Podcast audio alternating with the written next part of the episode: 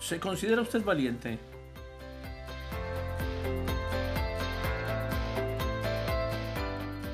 La valentía ha sido una cualidad valorada en toda cultura y todo tiempo.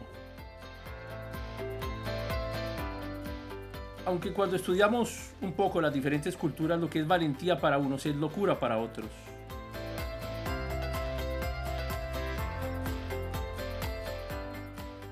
Moisés había muerto.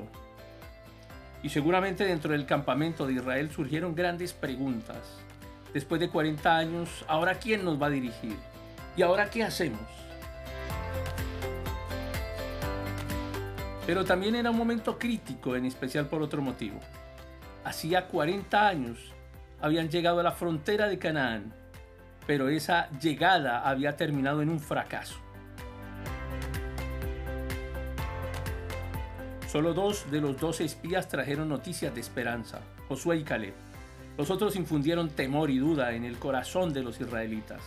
Entraron en gran confusión, primero queriendo volverse atrás, luego intentando entrar sin la ayuda de Dios, y todo terminó en derrota, caos y el castigo de Dios. Estarían condenados a vagar por el desierto durante otros 40 años. Entonces en esta segunda llegada a la frontera de Canaán tenían un, tenía un significado muy importante para los israelitas. Iban a ser capaces de superar ese momento.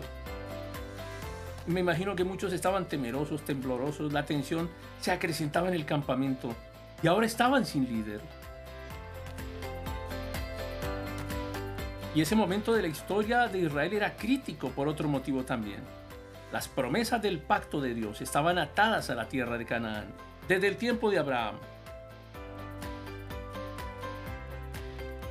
Los israelitas andaban por el desierto mientras el reloj de Dios estaba en espera. Pero ahora se acercaba el momento esperado durante casi 600 años. ¿Le ha tocado a usted alguna vez enfrentar una situación que le dé temor y a la vez gran expectativa? Pues los israelitas tenían motivo de sentir las dos sensaciones. El problema es que ahora estaban sin líder.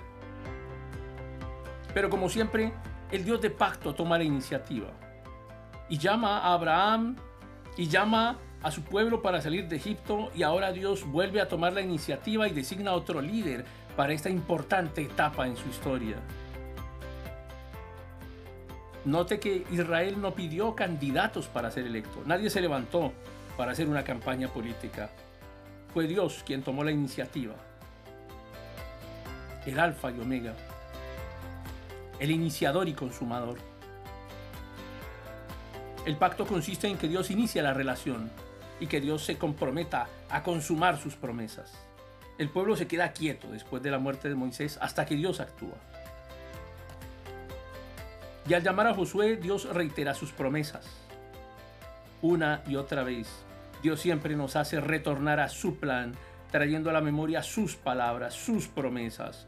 Como hijos dispersos fácilmente podemos caer en la trampa de hoy decidir que queremos otra cosa, otro plan, algo que nos llame más la atención, pero Dios es quien fija siempre el rumbo y encontramos una y otra vez que Dios le recuerda a los suyos quién está en control.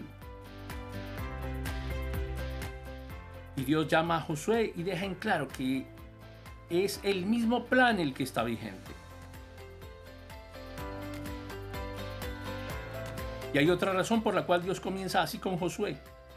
Josué había presenciado la ardua tarea que tuvo Moisés con un pueblo rebelde, un trabajo casi imposible para cualquier hombre, pero Josué había sido testigo de cómo la gracia de Dios sostuvo a Moisés hasta el fin. Por tanto, Dios se manifiesta como el Dios de Moisés, el Dios que le dio las promesas a Moisés, para que Josué enfoque sus pensamientos no en sus debilidades, sino en su Dios. ¿En qué estás enfocando tu vida actualmente? ¿En tus debilidades? ¿Estás recordando quién es tu Dios? ¿Estás recordando al Dios de tu pacto? ¿Estás recordando al Dios de tus promesas? ¿Estás recordando al Dios de tu vida? ¿Estás recordando al Dios que te acompaña cada día?